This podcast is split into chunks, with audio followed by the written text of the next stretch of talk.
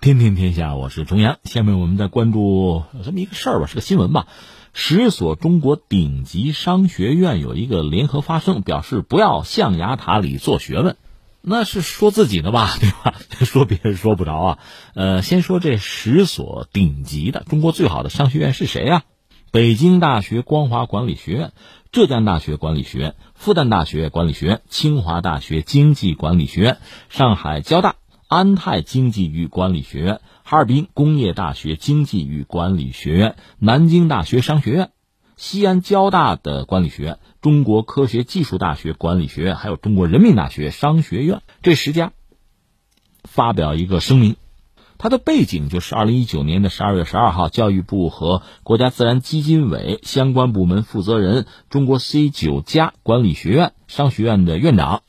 中国重要期刊主编、国际国内重要学会主席，共同参加一个服务社会的管理研究杭州峰会。在这个峰会上，大家根据共识发布了一个服务社会的管理研究行动纲要。这个纲要就表态说，中国的商学院教育再也不能止步于扬为中用了。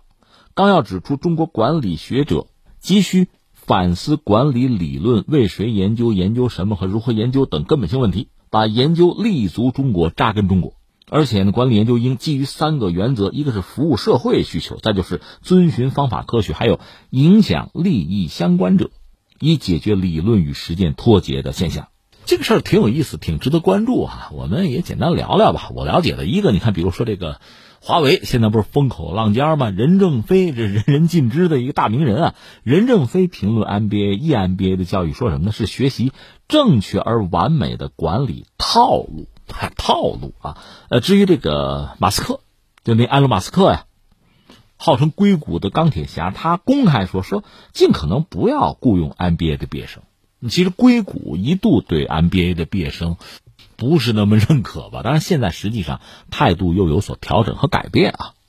还有一些人对 MBA 也是一个否定的态度，比如一个叫做明斯伯格的，这是一个什么管理大师吧？亨利·明斯伯格，他这样评论 MBA 教育说：学校弄来一些没有业务经验的年轻人，然后给他们灌输案例，在案例学习中，他们站在上帝视角，扮演伟大战略家的角色。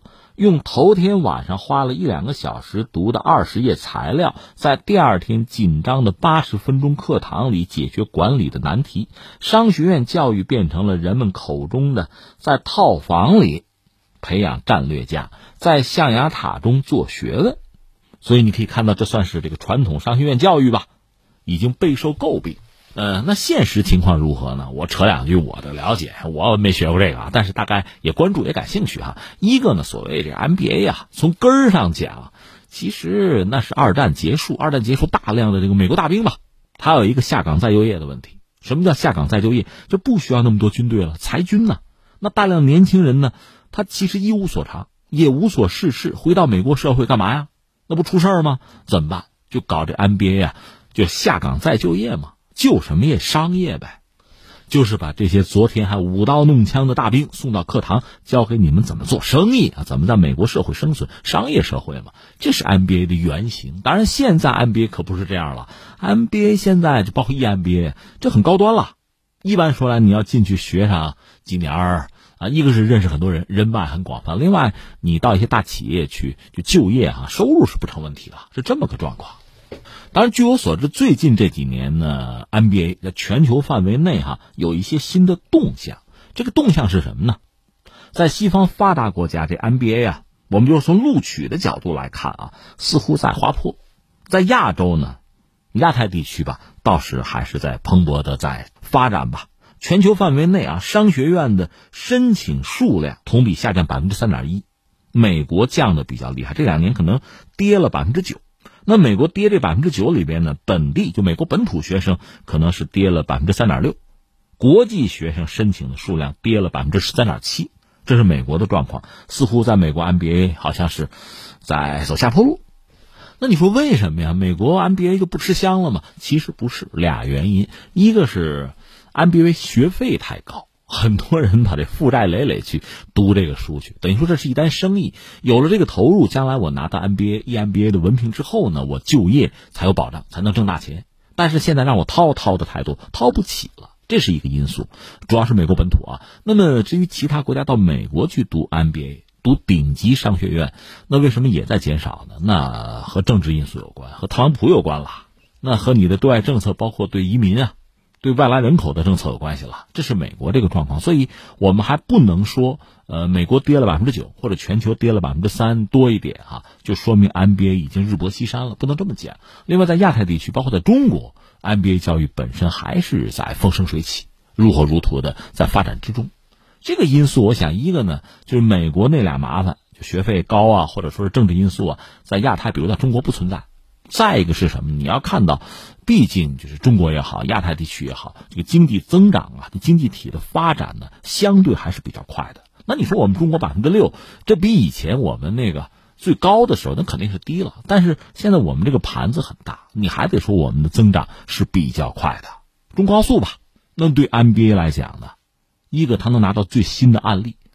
另一方面，你得承认，经济发展嘛，大量的这个公司的企业对 MBA 的这个学生啊是有需求的，人才嘛是有需求的，这个需求还是比较强劲的。当然，翻回来说，这个西方包括美国，呃，很多企业，刚才我们讲硅谷，以前对 MBA 呢持一个等于说是排斥批判的态度，因为他们更多的是草根草莽出身啊，靠了一个专利，靠了一个想法，一个创意，靠创新。就把企业做起来，硅谷好多不是这样做，马斯克也是这样。但是你做到一定程度，你可能成一个大公司、大组织，一下子上万人，这个时候很多经验就起作用，你不能重新摸索呀。那爱迪生发明灯泡，你说我不我自己再发明一回，没必要嘛。这个时候有一些先进的，就课本上的经验是可以拿来直接用的，人家摔的跟头就不要摔了嘛。所以你看，我的意思是什么呢？MBA 本身在全球范围内啊，总的来看，现在似乎在退潮，数字摆在这儿，但另一方面，并不是它没有需求，只是遇到这样那样的问题。这些问题一旦调整了、解决了，那 MBA 本身，我倒觉得还是有需求的，还是被认可的。那翻回来，在这个大背景下，我们再来看中国这个十所顶级的商学院的这个这个态度，这说明就很有意思了。他们想表达的是什么呢？我觉得一个等于说，我觉得在反省，就是以前呢，更多的是直接把西方的东西拿来用。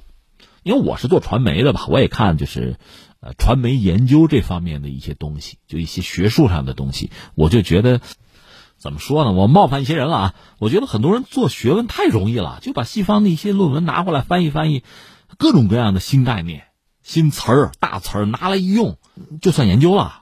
你顶多算个传达室王大爷，对吧？就这么个角色，这就叫研究吗？这对我们有实际的用处吗？而且说西方经济学吧，一个是我反对彻底的对西方经济学的这个否定，我认为那还是一门学问。而且经过这么多年的发展吧，人家是有人家的价值和意义的。你要完全连根儿上你都否认，我觉得那就那就有点反智了。就比如说学外语一样，现在是中国经济发展很快，影响力很大，但是你因此就不学外语了，我觉得那是你有问题。那我想说的是什么呢？一方面你不能全盘的去否定，比如西方的经济学，包括 MBA 教育，但另一方面呢？你也不能抱守残缺，你要看到，我今天节目也聊了，就是西方经济的发展，从某种意义上讲，我这就片面了啊，某种意义上讲，它不就抢吗？你比如说当年的这个地理大发现，你比如当年的这个殖民，当年的黑奴，就是那个奴隶买卖，这不就抢吗？后来你说不武抢，文抢行不行？我们就说什么，开放通商口岸，做这个生意，做这个贸易，两个经济体极大的不对称。有极大的落差，这个时候说是贸易，说是公平，它还是掠夺。你要看清楚这个。同样道理，我说当年你比如说一些列强和中国签的那个我们叫不平等条约，你比如上个世纪四十年代，当时美国跟中国签的叫什么？呃，中美什么友好通商航海条约，什么航空条约那些东西，你看那个条文也是平等啊，但实际上它可能平等吗？就如同一个大人和一个孩子俩人签了个条约，什么条约呢？到对方家里随便吃饭啊。你一个小孩子到大人家里能吃多少？那大人到小孩子家里，我告诉你，桌子腿上长肉啊，连桌子都给你吃了，你玩得起吗？那现在我们翻回来，哎，咱要不现在再签一个？他不跟你签了，他该吃亏了，他就不签了。我的意思是说，你要看到他经济发展的一些内部动因和逻辑。另外呢，你比如当年大卫李嘉图，他那个什么就国家之间嘛，经济体那个比较优势的学说，他那个对，不能说不对啊。一个是理想状态嘛，再一个是什么呢？他当时呢，全球其实都还是农业时代，并没有进入这个工业大生产的时代。那到今天这个时代都信息时代了，你那套逻辑啊就该修正了，就得变了。所以在我看来呢，西方经济学吧源远流长，人家那是一门学问，你也不能说完全否定它。但是你要知道，它应该是与时俱进的，应该改变、要调整的。你直接把那个东西搬过来，所谓象牙塔里做学问，那是你蠢啊！人家没有不对，是我们自己出问题了。更何况把人家的一些研究成果也不分青红皂白翻译成汉语拿了就叨叨，这就叫研究吗？这不是创新呐！这教人这不误人子弟吗？拿这个要忽悠一些企业，那不会四处碰壁吗？那损失的是真金白银呐！我想说的是这个。所以，我们对于学问的态度，我觉得该尊重要尊重，但是呢，这种盲目的去轻信啊、笃信啊，这种不分青红皂白的态度，那不是做学问啊！你看看古今中外，真正做学问都不应该是这个态度啊！这是一个我们要说的。第二个，我们确实要说呢，这些年，一个是从全球大背景上讲，全球化包括这个信息社会啊、信息时代啊、技术发展，在这个大背景下。那中国的发展搭上了全球化的车呀，而且我们在某些领域确实走在了时代，走在了他人的前面。它会出现一些新案例，这些案例有时候你用传统的理论，用传统的逻辑你是看不清，是解释不了的。我们倒是不期待着经济学家、这 MBA 的这个教授们就是算卦的算命的。这就如同我学心理学，看了有的学生问老师：“哎，你看我现在想什么呢？你不是学心理学、研究心理学的吗？”这是我们对这个学科的误解啊！更何况，即使是一些学者很认真、很严肃，有研究的结果吧，也未必被政府或者说社会所承认。你看那个史蒂芬·罗奇，一个那个经济学家，美国的，就写了一篇文章，说：“反正我有三条建议，我估计特朗普也不听，但是我得给你这个建议啊。”涉及到中美贸易的啊，那三条建议啊，你听不听你的事儿。我作为学者，我得提这个态度，我还是在场的。嗯，那说到底呢，我是说，呃，中国在这么多年发展之中，有了自己的一些心得。其实不管是宏观经济的这个掌控上，还是作为一个企业啊，这种呃在市场中的实践，有一些新东西。这些东西也许。